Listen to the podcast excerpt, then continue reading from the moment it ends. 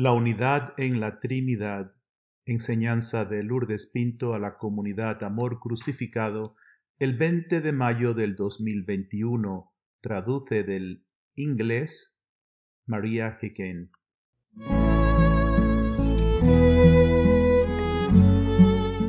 Quisiera poner esta enseñanza ahora que vamos a celebrar Pentecostés este próximo domingo quisiera ponerlo en la unidad de la Santísima Trinidad y que esta enseñanza le dé gloria, le dé gloria al Padre, al Hijo y al Espíritu Santo.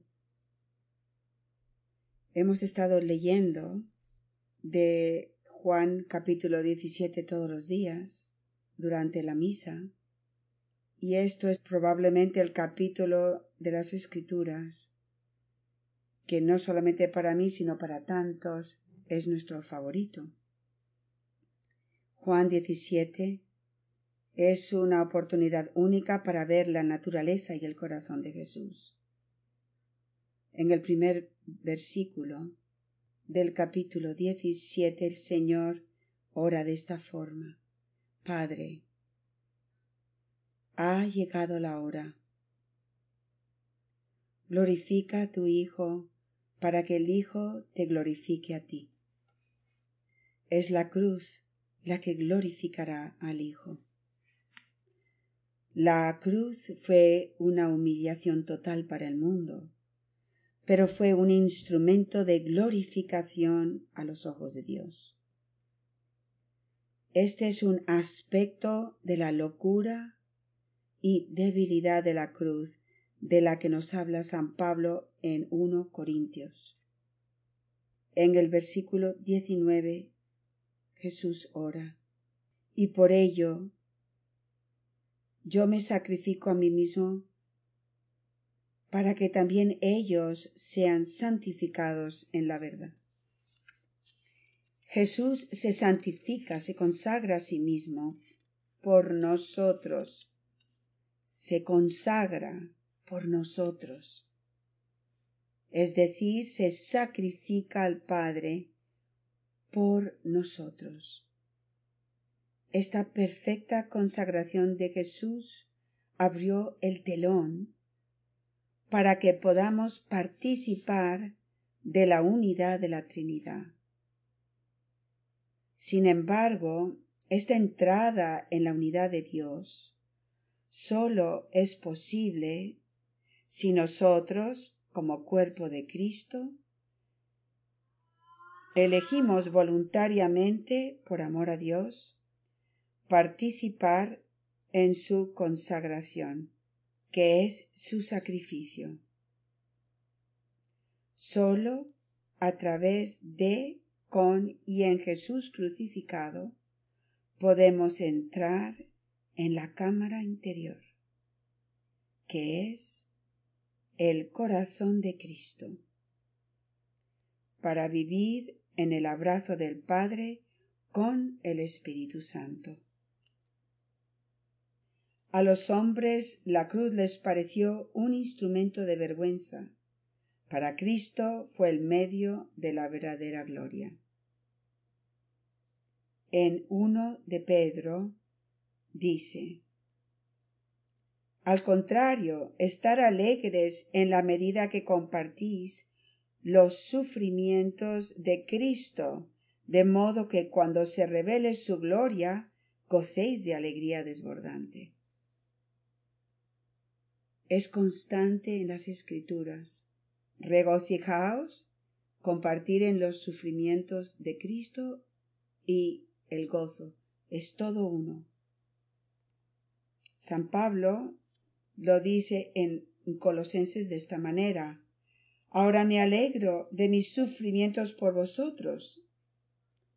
Así completo en mi carne lo que falta a los padecimientos de Cristo, en favor de su cuerpo que es la Iglesia. San Pedro, San Pablo y todos los verdaderos seguidores de Cristo participan en su consagración al Padre. Eso quiere decir en su sacrificio. el último versículo de este de esta poderosa oración de Jesús. El versículo 26. Jesús dice ahí, les he dado a conocer y les daré a conocer tu nombre, para que el amor que me tenías esté en ellos y yo en ellos. Los invito a sentarse con esta frase ante el Santísimo y simplemente permanezcan en ello. El Señor está diciendo, el amor con que el Padre nos ha amado en Jesús puede estar en nosotros. No creo que somos capaces de entender el amor del Padre por Jesús. Va más allá de cualquier cosa que nuestro corazón humano pueda experimentar. Y sin embargo, esta es la oración más profunda en el corazón de nuestro amado, que nosotros recibamos el amor del Padre que Él tiene por, por su Hijo Jesucristo. ¡Wow! Simplemente permanezcan en lo más profundo de esas palabras del Señor. Son tan poderosas. Ven Espíritu Santo, ven y renuévanos. Ábrenos. Quítanos todos los bloqueos y nuestra basura, nuestro orgullo, nuestra arrogancia, nuestra voluntad propia, todo en nosotros que está bloqueándonos de recibir el amor del Padre, que es uno con el amor del Hijo. Ese es el don más grande, ese es el deseo más grande del corazón de Jesús, y envió al Espíritu Santo para darnos los dones de dones, las gracias de las gracias, el amor del Padre vivo, trabajando, penetrando, consumiéndonos a nosotros en la tierra hasta su plenitud en el cielo. Eso es lo que tenemos que orar al Espíritu Santo, mi familia. La oración de Jesús en Juan 17 revela el amor divino, la Trinidad. Es el Espíritu Santo recibido del corazón traspasado de Jesús crucificado quien nos lleva a conocer el amor del Hijo y del Padre. Es el Espíritu Santo el que me lleva a mí, Lourdes, y a cada uno de ustedes a participar en la oración más profunda y el anhelo del Hijo, para que yo también pueda orar así. Padre, glorifica a tu hija Lourdes como una con tu Hijo, para que tu hija te glorifique a ti. Padre, glorifícame, glorifica a cada uno de nosotros. Eso significa dame la gracia de morir, de ser crucificada como una con tu Hijo, convertirme en su sacrificio de amor a ti. Tengo que orar. Y por ellos me santifico, Abba, por Cristo, con Cristo y en Cristo, para que también ellos sean santificados en la verdad. Que mi deseo de mi corazón sea para cada uno de ustedes, para Pedro, mi marido, para mis hijos, mis nietos, todos mis hijos espirituales y toda alma, que sean santificados en verdad. Así que santifícame a mí, sacrifícame en Cristo. Esa es la oración de nuestro amado Jesucristo. Es la obra del Espíritu Santo que nos lleva a orar, siendo uno con el Hijo. Yo les invito, antes del domingo, empiecen a orar con estas exactas palabras de Jesús que yo estoy utilizando. Y pidan al Espíritu Santo, suplíquenle que esta oración se convierta una en nosotros, nuestra oración en Cristo. Escucho en acompañamiento a veces a hermanos y hermanas quejándose de su sufrimiento. Una tendencia que también veo en mí. Sin embargo, el Espíritu siempre me mueve en acompañamiento espiritual a ver la gloria de ese sufrimiento en Cristo. Por ejemplo, si estoy sufriendo un gran agotamiento mental y físico, y este sufrimiento en Cristo está trayendo gracias a mi familia de amor crucificado, ¿no me vale entonces la pena? ¿No es acaso una oportunidad para glorificar al Padre y al Hijo? ¿Por qué me voy a quejar entonces? Si alguien sufre dolencias físicas y ese sufrimiento salvó su alma, ¿no vale la pena sufrir en amor gratuito? Si ese sufrimiento físico sufrido por Cristo, con Cristo y en Cristo está salvando las almas de su familia, ¿no es una ocasión para regocijarse? Entonces, ¿por qué nos resulta tan difícil? Porque nosotros somos complicados debido al pecado y Dios es simple, sencillo. El camino a la unidad es tan, tan simple, mi familia. Por eso tenemos el camino sencillo. Pero para nosotros es difícil. Debido a nuestro quebranto, heridas, egocentrismo y así consecutivamente. Así que nuestro, nuestro mayor camino a través del camino sencillo de unión con Dios es permitirle al Espíritu Santo que nos purifique para que nosotros podamos sufrir en Cristo con gozo, con agradecimiento, con ánimo. Recorrí el camino sencillo desde su comienzo hasta la cima de la unidad en la Trinidad para comprender cómo Dios nos ha estado guiando por medio de su Espíritu a la unión en Él y quisiera llevaros a través de este recorrido que hice. Fui a la página 59 en el Camino Sencillo, en el capítulo 2, empezando por el, fue el número 16. Y el Señor nos dice a nosotros, Súfrelo todo conmigo, mirando mi amor crucificado, para que tu sufrimiento pueda purificar tu fe y tú puedas ser mi cáliz vivo. Qué sencillo, súfrelo todo conmigo.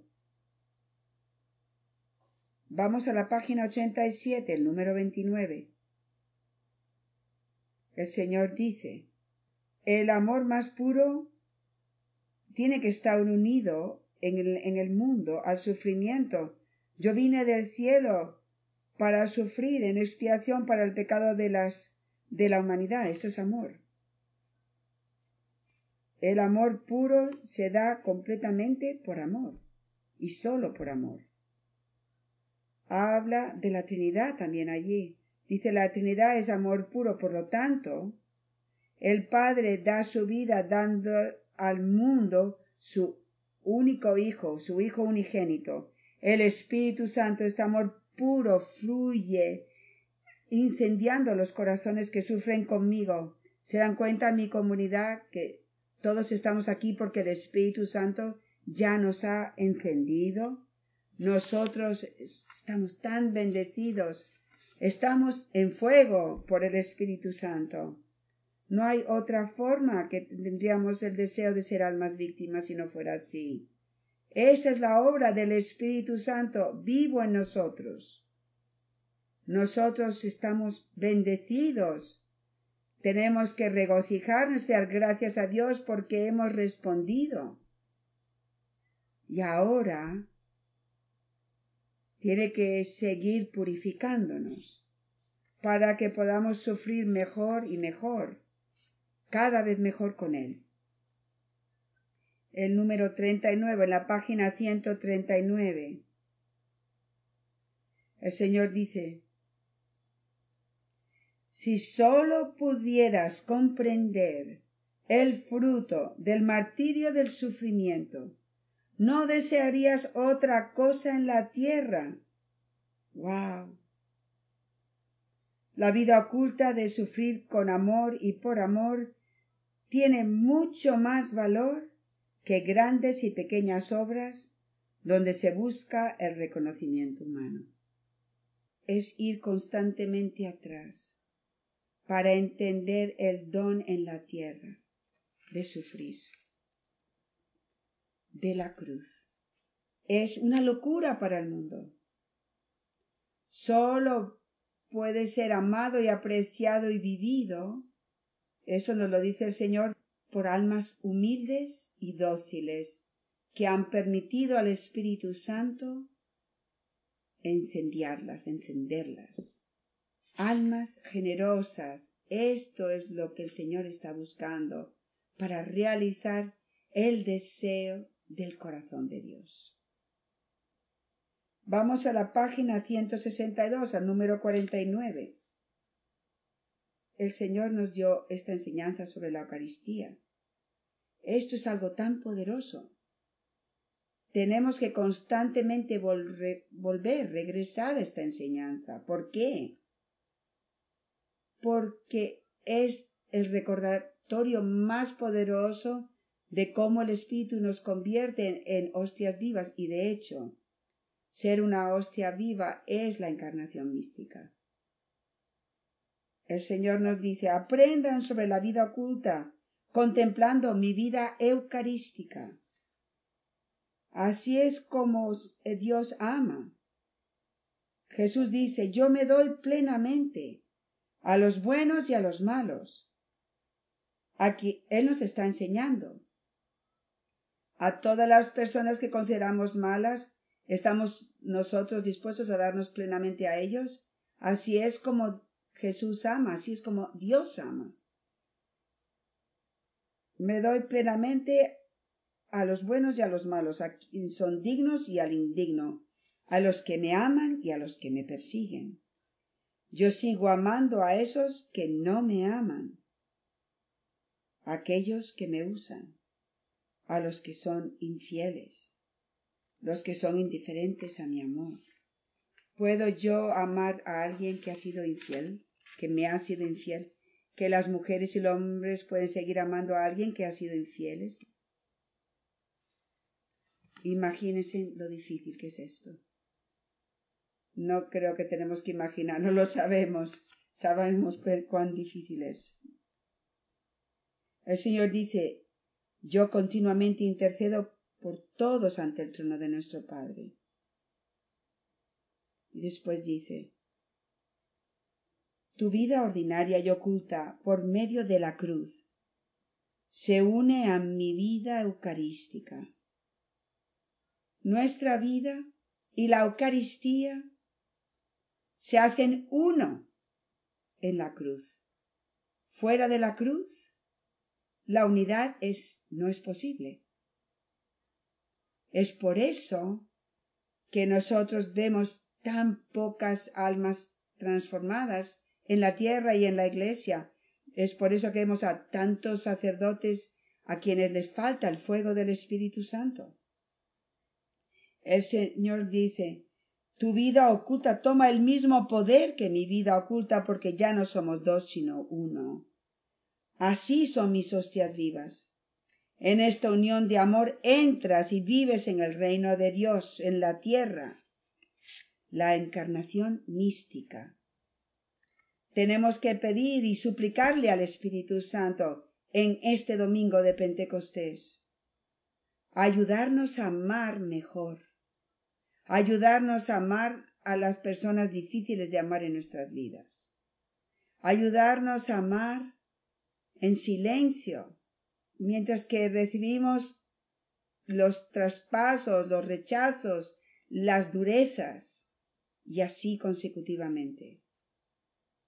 Juan capítulo 17 versículo 4 Yo te glorifico en la tierra terminando tu obra que tú me distes. Jesús glorifica al Padre completando su misión. Mi comunidad, tenemos una misión en Cristo, en la misión de Cristo. Somos llamados a redimir almas con Él en el sacrificio de amor. Esa es nuestra misión. Mientras que vivimos cada día para realizar nuestra misión, estamos glorificando al Padre. Es por eso que está complacido con nosotros. Aun cuando no lo hacemos perfectamente, estamos glorificando al Padre. Porque estamos intentando hacerlo lo mejor que podemos. Y eso deleita a Dios. Y esa nos abre a ser purificados cada vez más para amar más y amar mejor Qué bendecidos somos. Seguimos adelante a la página. La unión en el Espíritu Santo es hacerse uno conmigo en mi crucifixión, porque esto es amor perfecto. ¿Entienden lo que significa a donde nos está llevando este camino? Aprender a ver la gracia en este mundo a través del sufrimiento. Todo el mundo sufre, pero muy pocas almas aman sufriendo en Cristo crucificado. Y esta obra de convertirnos en un sacrificio al Padre en Cristo es la obra del Espíritu Santo y sin el Espíritu Santo es imposible. Es por eso que Jesús nos enseña en Conchita a orar diariamente pedirle al Espíritu Santo. Necesitamos cada vez más tratar al Espíritu Santo como nuestro compañero divino más cercano. Tenemos que hablar con Él constantemente. Tenemos que correr a Él cuando necesitamos ayuda. Él es mi mejor director espiritual. Él es mi maestro. Todas estas enseñanzas vienen de Él. Él es la sabiduría que yo les doy. Tenemos que bendecirlo, tenemos que darle las gracias cada día y tenemos que pedirle para que nos dé estas gracias. El Señor nos dice algo importante. Dice, esta unión de amor se realiza por muy pocos debido a la falta de perseverancia y amor desinteresado. ¿Cuántas almas desean entrar en esta purificación, llegar y entrar en la cruz y después perseverar. Pero aquellos que perseveran, como nosotros estamos intentando hacer, entran y reciben la gracia de las gracias, porque el Señor lo está prometiendo, es su oración en Juan 17, la unidad en la Trinidad. Y después el Señor dice, un santo que se hace uno en mi amor crucificado, tiene el poder de transformar toda una sociedad. Mediten en estas palabras. Nosotros somos un granito de mostaza. Somos unos poquitos aquí, otro por allá. Y el Señor dice, uno, uno que entre esta unión en el Espíritu Santo tiene el poder de transformar una sociedad entera, un, un pueblo, una ciudad. Uno. ¡Wow! Espíritu Santo, ayúdanos a creer cree, hijo mío, hija mía, cree. Y después, ah, si vamos a la página 230, entramos en el capítulo 4, la fusión de corazones. ¡Qué poderoso! ¿Saben lo que está diciendo el Señor? La fusión de corazones tiene lugar por medio de la espada del sufrir como uno, sufrir de nuevo. Y seguimos rechazando el sufrimiento. ¿Qué, qué es lo que está mal con nosotros? ¡Qué densos somos! Y después vamos al, al a la página 231 y el Señor habla del abandono, abandónense. ¿Y qué es lo que nos dice? Abandónense simplemente, no sean complicados, es tan sencillo, aceptando todo en la forma en que se les da. Así que hoy no podíamos empezar a tiempo. Nos abandonamos. Está bien, empezamos más tarde. Dios tiene un plan. En todo nos abandonamos. Juan Carlos nos habló de cómo teníamos que cómo teníamos que abandonarnos cuando él no recibió su, su trabajo que él quería porque Dios tenía el plan perfecto para nuestro hermano. Abandónense. Y después dice, este simple abandono en cada una de las circunstancias en la que les he puesto en sus vidas. En la página 233, el silencio. Esta obra de unión, de ser transformados en el Espíritu Santo, es imposible sin silencio.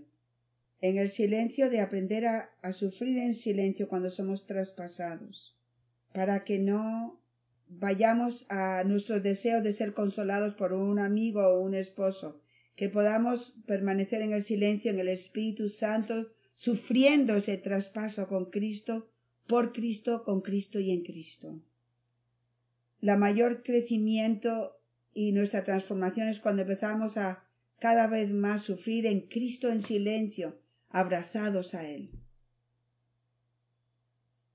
Y les dejo meditar el número 240 y dos, en la página 241, que son la unidad, y que esto lo hagan ustedes mismos. Y voy a terminar compartiendo con ustedes una experiencia que tuve en el 2012 que nunca compartí con ustedes, pero creo que muestra de una forma tan bella la imagen del poder de la Eucaristía y lo que significa ser una hostia viva. Yo escribí lo siguiente. Durante el cenáculo vi una hostia como si estuviera suspendida en el cielo. Después la hostia se llenó, consumida con la luz de Jesús. Después sentí la mirada del Padre sobre el Hijo, su Hijo, en la Eucaristía. Y la luz del Padre vino como si fuera un rayo de luz brillante, radiante, a, su Hijo Eucarístico. Después la luz del Espíritu Santo salió de la Eucaristía. Y después vi un cuerpo humano. No era una persona en particular. Así que comprendí con esto que esta persona representaba a todos nosotros. La luz del Jesús Eucaristía lo penetró completamente y fue consumido en esta persona Sentí la mirada del Padre sobre el Hijo plenamente uno con esta persona.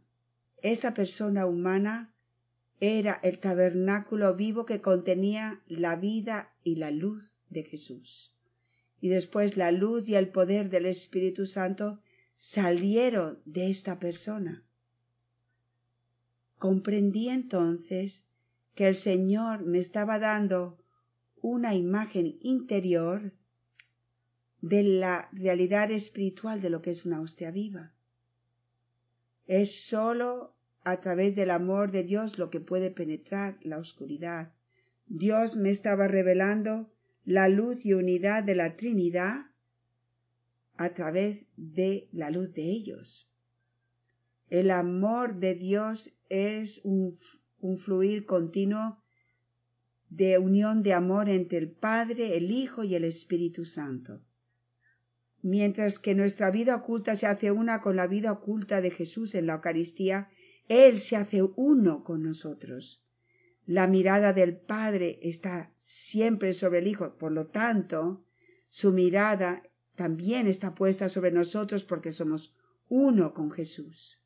Entonces el amor del Padre y del Hijo, que es el Espíritu Santo, puede consumirnos y fluir de nosotros al mundo como hostias vivas, nuestras vidas entran al reino de Dios y por lo tanto pueden afectar al mundo de acuerdo al deseo de Dios mismo. Nuestra vida oculta y ordinaria se convierte en la fuerza oculta de la luz y el amor de la Trinidad. Esto es la fuerza oculta que es la Eucaristía, y la fuerza oculta que tiene el poder de penetrar la oscuridad de Satanás. Amén. Para más información sobre el camino de unión con Dios, por favor visite el sitio de la comunidad Amor Crucificado, amorcrucificado.com. Que Dios les bendiga.